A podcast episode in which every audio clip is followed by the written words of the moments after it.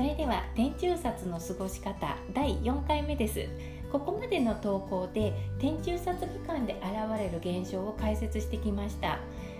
これらは全ての人に平等なサイクル均等な配分で起こります。正式には配分の大小に違いが出ることもあります。ですが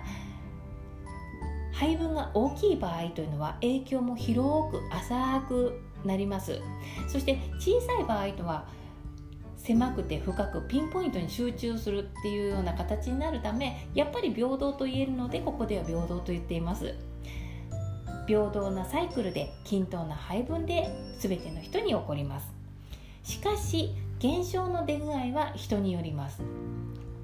良くないことが立て続けに起こる人もいれば何事もなかったように過ぎ去る人もいるんですね。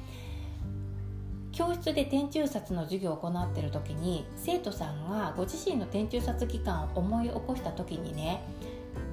ああ私その時入院したりとか大切なものをなくしたりとか家族がごたごたしたりとか散々でしたっておっしゃる方もいれば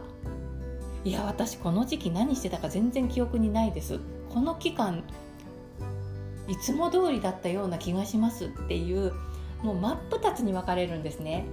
でこの違いは何かというとねそれは自分らしく生きられてるかどうかなんですよ。自分らしく生きるっていうのはねあなたに備わってるものを使ってるかどうかっていうことなんですね。それが自分らしく生きられてるかどうかっていうことなんです。あなたに与えられた才能性格の特徴とか趣味趣向っていうのはそれを生かすために備えられてると考えるんですね。でまたそれに伴ってそういった備えられたものを生かすための人生が大まかな筋書きとして用意されてると考えるんですよ。ですから本来の自分そして本来通る道筋っていうものから外れた分だけ調整するような形で天中殺現象が現れます。天中殺期間というのは夜眠ってる状態と同じと説明しましたよね。私たちが夜眠るのは体を調整するためです。ですのでそれと同じことです。天中殺は本来あるべき状態になるように調整する働きをしてるんですね。調整する箇所が多ければ多いほど現象っていうのは数も多く大きなものとなりますし調整する必要がさほどなければ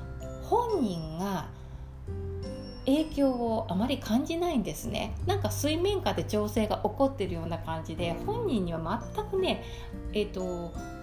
わからない気づかないものとしてあの過ぎてしまったりもするんですね。本来あるべき状態に戻るために天中殺というのはありますので自分と向き合わざるを得ない現象として出てきます。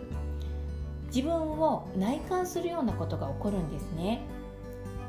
でね人って楽しくて嬉しくて絶好調の時ってあんまり自分と向き合うことしないんですよね。自分と向き合う時はどういう時かっていうと